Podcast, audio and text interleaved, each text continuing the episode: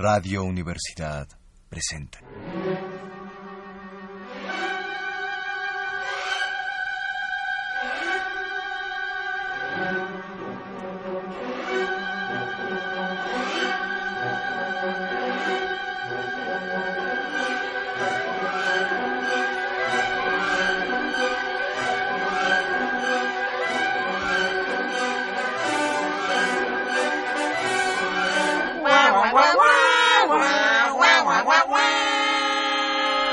Área de divertimento.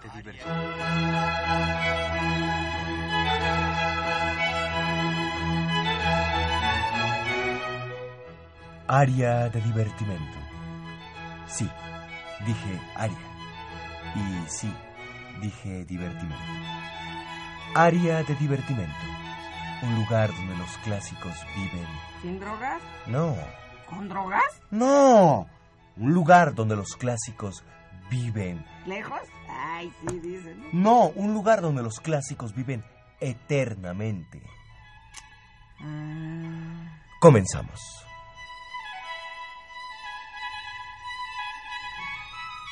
Sí, sí, sí, eh, estoy bien, gracias. Solo que cada vez que digo la palabra magno me... ¡Au! ¡Au! Me da un dolorcito aquí. al aire. Ah, eh, gracias. Bien, bien, amables amigos, ya estamos de regreso con nuestro enorme invitado. Sí, dije enorme. Y sí, dije invitado. ¿Por qué lo digo? ¿Porque es un hombre muy gordo? No. ¿Porque es un hombre muy alto? No. ¿Porque es un hombre muy gordo y muy alto? No. Es un invitado porque es un coro. Y es enorme porque son 150 integrantes.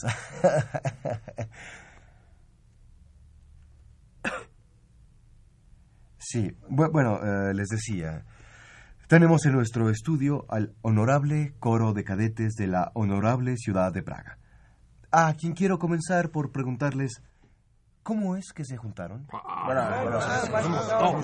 Sí, sí, sí, sí, sí, ah, u- uno por uno, por favor, son tan amables, eh, uno por uno. Bueno, no, no, no, no, no, no, no, por favor, por favor, el que quiera hablar, que levante la mano.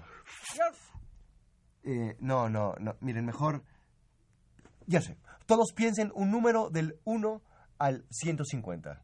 Eh, ¿Lo tienen? ¡Sí! Ya, muy bien. ¿Quién escogió el 24? ¡Yo! No, no, no, no, no, no, no, es, eh, ¿sabe qué? Mire, usted. Sí. No, no, no, usted. No, el que está atrás. Exactamente, usted. eh, dígame, por favor.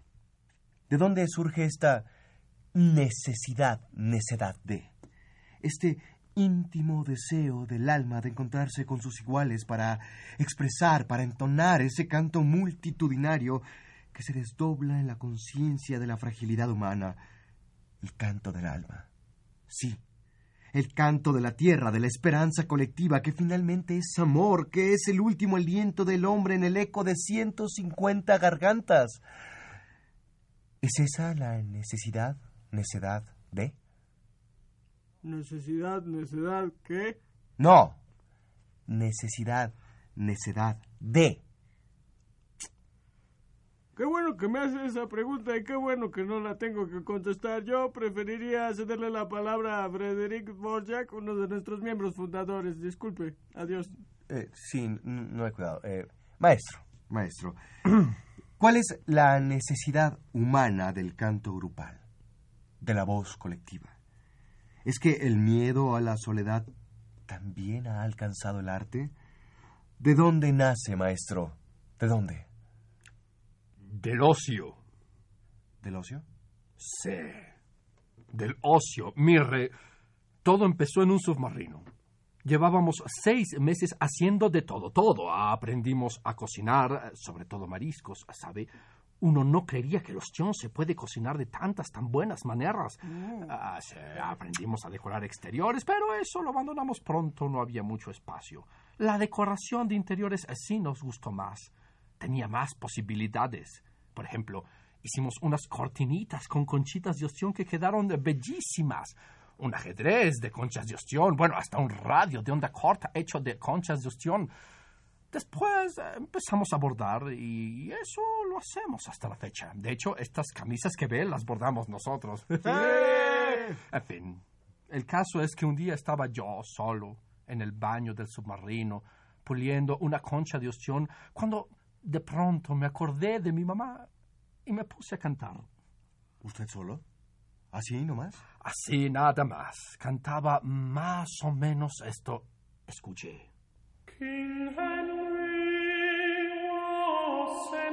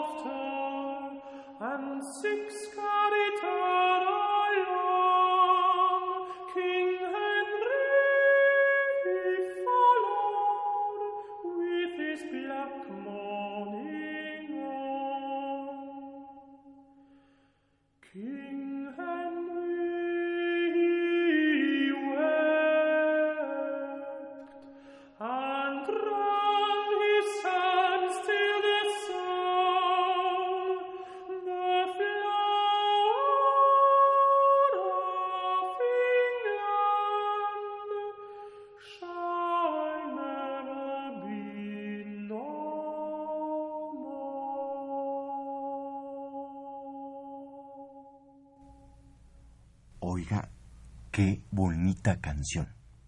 Y qué bonito es el checo, ¿eh? Sí, el checo es realmente muy hermoso, pero esta canción está en inglés. Ocurre que mi madre es inglesa y yo esto lo escuchaba de niño. Yo lo escuchaba desde el otro baño del submarino y me gustaba. ¿Qué, qué- qué le gustaba? ¿Cómo que me gustaba? Escucharlo cantar, bestia. Ah, claro. ¿Y, y- y usted cómo se llama, perdón? Antonin Janusek, segundo oficial de maquinistas, primer escuadrón, soprano natural. Eh, gracias. Eh, decía usted que le gustaba. Claro que me gustaba escucharlo. Entonces le propuse que me dejara cantar con él, que hiciéramos algo juntos aparte de pulir conchas de ostión. Así que hicimos un dueto. Buscamos música durante semanas, pero en el submarino no había nada. Y lo que había estaba mojado. Entonces decidimos pedirla al exterior y nos la mandaron por clave Morse.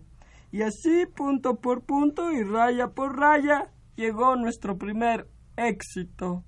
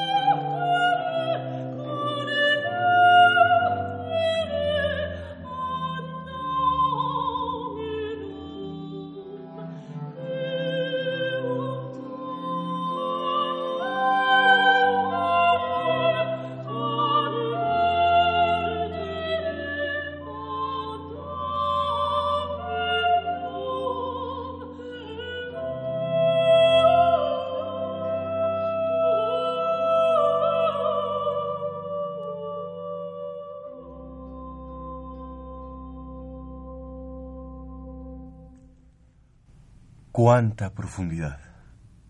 Sí, 500 metros exactamente. El éxito fue arrollador. En todo el submarino no se hablaba más que del oficio de tinieblas de Cooperán, que es lo que acabamos de escuchar, y del ostión en salsa de ostión. Qué bueno quedaba, ¿no? Hermoso, Buenísimo. sí. Mi madre estaba orgullosa. Pero algo nos faltaba todavía. Ya éramos un soprano y un contratenor, y pese a los 500 metros nos faltaba profundidad. Pero, pero ¿qué tipo de profundidad? Profundidad sonora. Nuestras voces brillaban bien en la alto, sí, pero nos hacía falta una voz con sonidos oscuros. Sí, es como dibujar, porque también pintábamos, ¿te Ah, acuerdas? Qué sí. bien que quedó ese óleo. ¿eh? Autorretrato de mi madre. Autor, bueno, era como ponerle sombras a las figuras. Estaba claro, teníamos soprano y contratenor. Y nos hacía falta un tenor.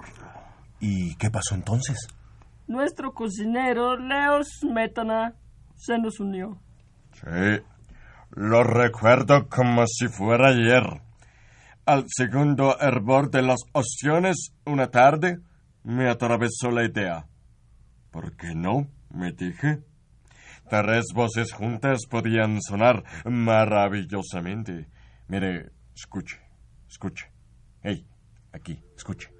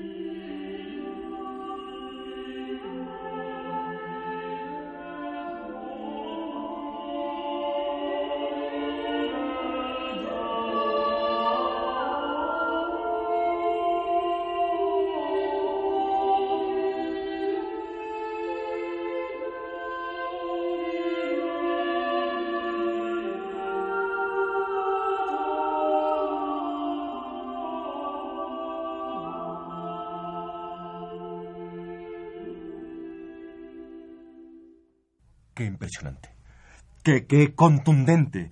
Qué magno. Ah, ah, ah. Yo, yo le dije en un principio que el ocio era nuestro motor, la génesis. Pero todo esto se había transformado en ambición. Tres estaba bien, sí.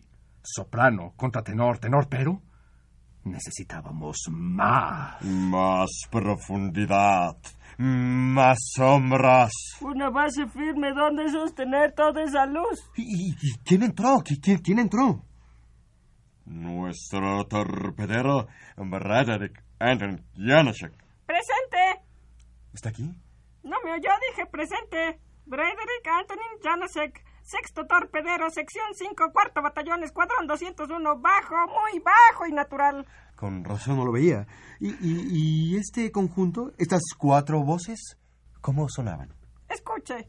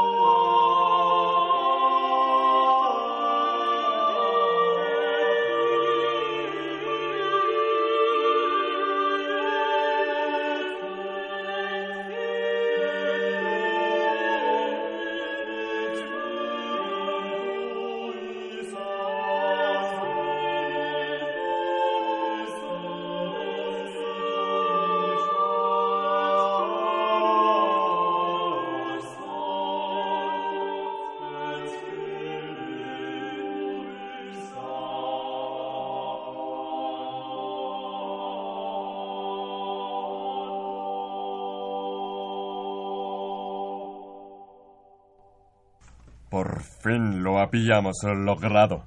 Lo teníamos todo.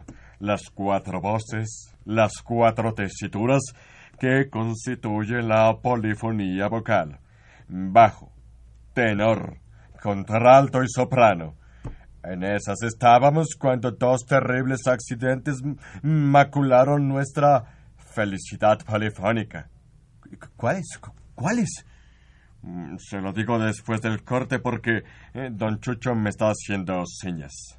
Les mando el corte en 5, 4, 3, 2. Consejos musicales. Su manual de Carreño para las salas de concierto.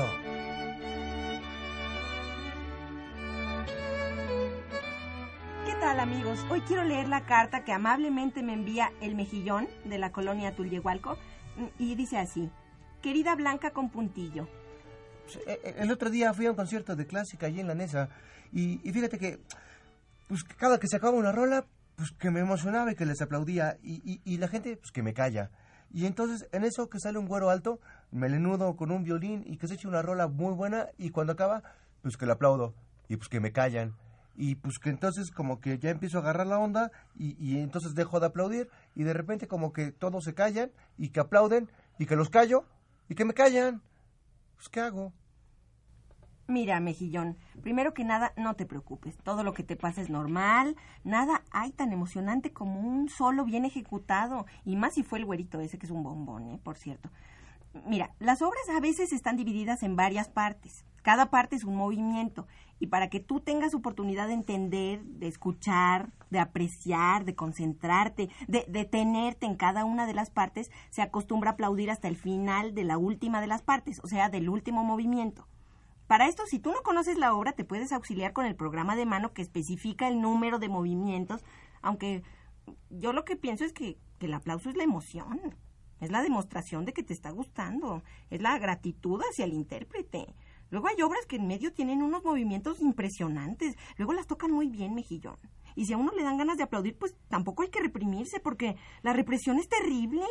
No hay peor virus de una sala de conciertos que los imbéciles petulantes que pareciera que, que se sienten bien callando a la gente. Sí, dije imbéciles. Y sí dije petulantes. Sí, a ti te hablo, no le cambies de estación. A ti, a ti que crees que lo sabes todo sobre un concierto, todo sobre la música, que crees porque tu minúsculo cerebro no te permite otra cosa que nos puedes educar conforme a lo que tú piensas que es un concierto.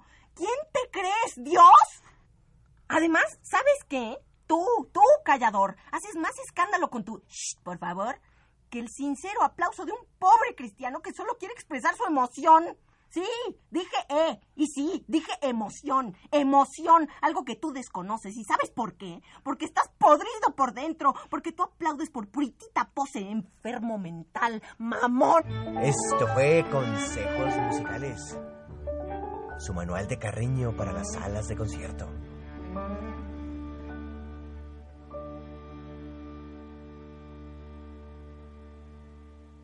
Bien, regresamos, amigos, amigas de Área de Divertimento. Regresamos para seguir escuchando esta interesantísima entrevista, esta apasionante narración del coro de cadetes de la honorable ciudad de Praga. Esta Magda... ¡Ah! ¡Ah! Porque cada vez que digo Magda, Magda... ¡Ah! ¡Ah! Bien, bueno, bueno, bueno, habíamos llegado al punto donde donde habían logrado conseguir las cuatro voces, digamos, básicas, bajo, tenor, contralto y soprano. Y nos habían comentado que hubo dos trágicos accidentes que nublaron su felicidad. ¿Cuáles fueron? Pues nada, que descubrimos que una parte de la misa que estábamos cantando era a cinco voces y no a cuatro, y como nadie tenía dos voces, sabíamos que estábamos metidos en un problema de incompetencia. Intentamos varias cosas. Chiflar una parte mientras cantábamos otra, cantar por relevos. Pero nada daba resultado. Por fin llegó un rayo de esperanza. Y fue que el contramaestre Leos Frederick Vorjak se unió a nuestros esfuerzos. Sí, me uní y todo parecía marchar sobre ruedas. en un submarino. ¿Se da cuenta? Cuando ocurrió lo inevitable, nuestro segundo acontecimiento trágico, se acabó la misión submarina. No. Sí, Sí. sí. Cuán frágil es la felicidad. Los sueños se rompen como el cristal. No somos nada. Polvo, si acaso. Y a veces ni eso. ¿Y, y qué pasó entonces? ¿Cómo, ¿Cómo lograron sobrevivir a este golpe del destino? Ah, la fuerza del destino. Salimos a flote, literalmente, y al separarnos comprendimos que la reproducción era la única posibilidad de supervivencia coral. Reproducir las metas, las ambiciones, los desafíos, reproducir las tesituras. Cada uno sabía que tenía que leccionar a otros tenores, otros bajos, otros sopranos. Tres fueron las metas específicas. Uno, mantener el repertorio básico pasara lo que pasara. Dos, formar células y cuadros de cantantes con una afinación perfecta y una técnica impecable. Y tres, no dejar pasar un solo día sin bordar. Tremenda empresa, ¿eh? Hercúlea, prometeica. Proteínica. Y eso lo debemos al consumo de ostión. Empezamos a trabajar con repertorios diversos y a cantar cada vez mejor. Aún separados conseguíamos cosas notables. Por ejemplo, escuche esto que hicimos dos compañeros nuevos. El primer brigadier Antonin Brederick Borjak Janas Smetana, su hermano el cabo tercero Leos Brederick Borjak Janas Smetana y yo.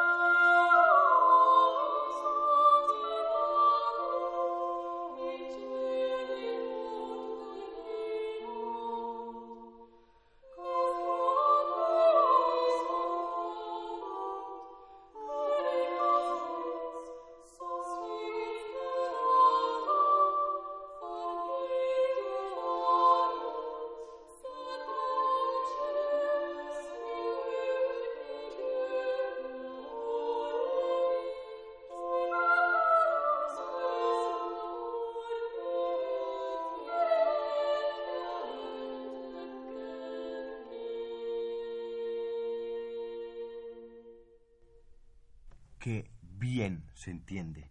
Eh, ¿qué, qué, qué está diciendo? Bueno, yo, básicamente, en francés, digo algo así como si podría el amor ennoblecer la noche y el día y recobrar con él la cortesía y el valor, porque cada uno por él lo tiene, pero un arrepentimiento ah, lo haría vivo todo en el mundo, porque todo tiene bajo su mundo el corazón y el alma. Yo soy un amante lleno de canciones y por eso bien sé que moriría de una gran tristeza si no tuviera al amor de aquel que me robó la corazón, más o menos en español. Bueno, él, porque en realidad yo estoy diciendo la belleza de mi dama regocija mi corazón cuando yo pienso en su amor verdadero, dulce corazón en el cual todas las buenas flores crecen, cortés amor a ti te sienta, y podría el amor y eso que no sé qué es del amor verdadero, desde que yo amo la más fina flor en todo el mundo para recordar su cuerpo noche y día, me hace feliz, ciertamente, y me llena de valor, para estar en su fresco color me llena con felicidad y se lleva mi corazón. Bravo, bravo. Cada vez lo dices mejor. Gracias. De nada. Gracias. ¿Y, y, y usted qué está diciendo? In seculum. Sí, in seculum. In seculum. Bien, claro. Eh, las tres cosas al mismo tiempo. ¿Y esto se entiende? Si uno sabe hablar a francés y latín, se entiende perfectamente. Y además son eh, tres voces distintas, pero es una sola idea musical. ¿Cómo? Salchicha, porque no hay lomo. ¡Te cállese! Ah, pues Continúe, maestro. Sí, en la música coral las voces diferentes no se destruyen ni se estorban unas a otras, se relacionan. Dos voces opuestas pueden cantar al mismo tiempo porque forman parte de una sola idea. La música es el único lugar donde las voces al irse sumando no se anulan, no se dejan de entender, al contrario, se entiende más cada una porque todas juntas forman la gran idea musical. Ah, ¿Aún siendo 150? Ese fue el gran momento. Se venció el plazo y nos juntamos todos. 150. Y así fue como sonaba. Suena y seguirá sonando.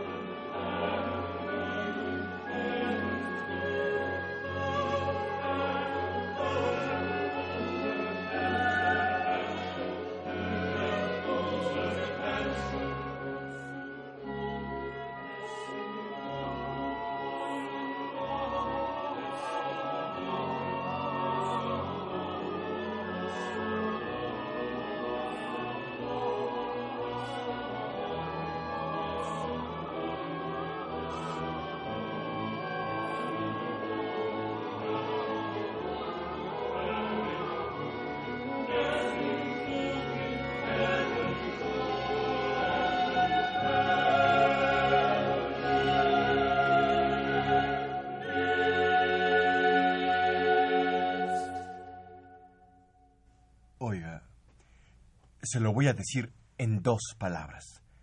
Impresionante. Qué, qué- maravilla. Vamos a un corte y regresamos para terminar nuestra entrevista. Cartelera musical. La guía Rocky de las salas de concierto.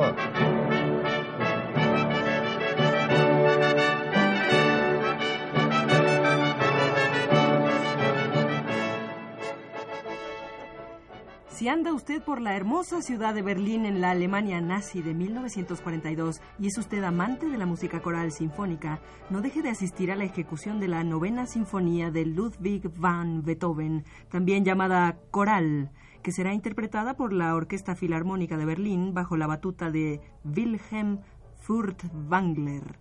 Dije Wilhelm y dije Furtwängler. Descuentos a miembros de la policía secreta previa identificación. A las primeras 100 personas que se presenten en taquilla se les obsequiará un ejemplar de Mi lucha, autografiada por el autor. Inserción pagada por el Partido Nacional Socialista. Esta estación no necesariamente coincide con las ideas del partido.